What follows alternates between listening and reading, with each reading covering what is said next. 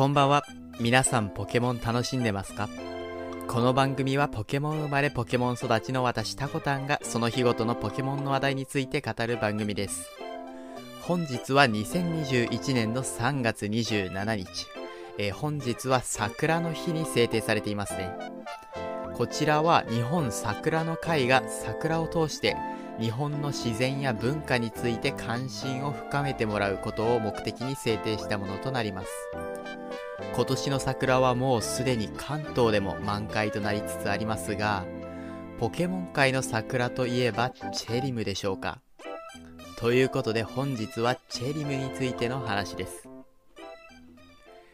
チェリムとは図鑑ナンバー421番、分類桜ポケモンの草タイプ。その名の通り桜の花のような姿をしているんですが、周囲の天候が晴れかどうかで2種類のフォルムに変化するという面白い特徴を持っています。まず、天候が晴れ以外の時はネガフォルムとなりまして、えつぼみのような姿になってしまいます。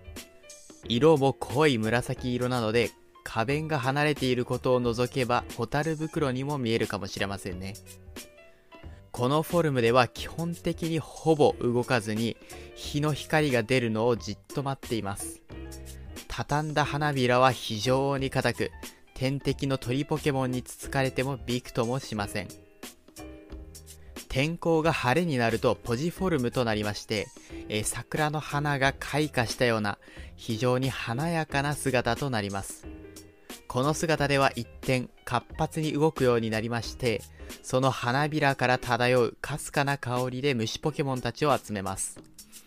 まあもっとも集めた虫ポケモンたちをどうするのかは分かっていないんですけどね。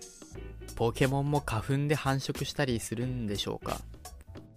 え非常に可愛らしいこのポジフォルムですが、やっぱり日が暮れてしまうとつぼみであるネガフォルムに戻ってしまうようです。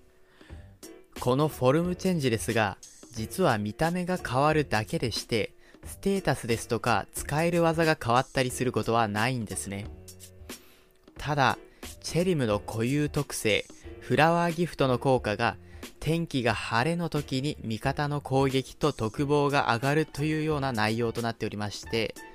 えー晴れの時のポジフォルムというのは、まあフラワーギフトの効果が発動しているという、まあ、いわば目印のようなものになっているわけですね。そのためか、何らかの方法で特性自体が消されてしまうと、フォルムチェンジ自体が起こらないという仕様があります。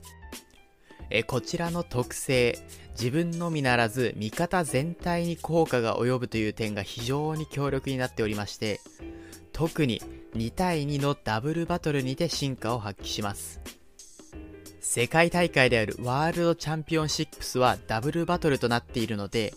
えーワールドチャンピオンシップス2010のジュニア部門の優勝者もこのチェリムを使っていたというほどに、えーまあ非常に強力な性能を持っています。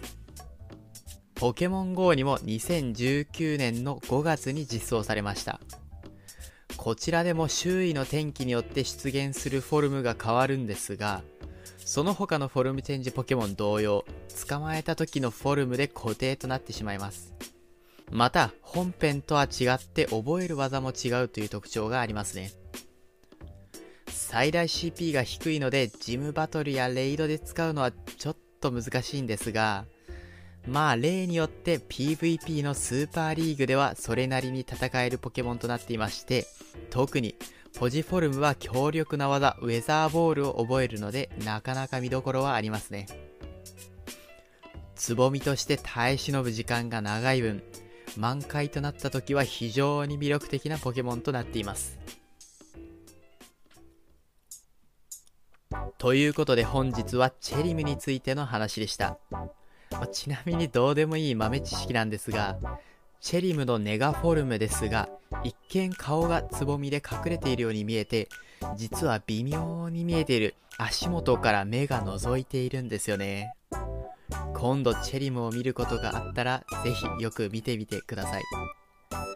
それでは最後まで聞いていただきありがとうございました。ではまた明日。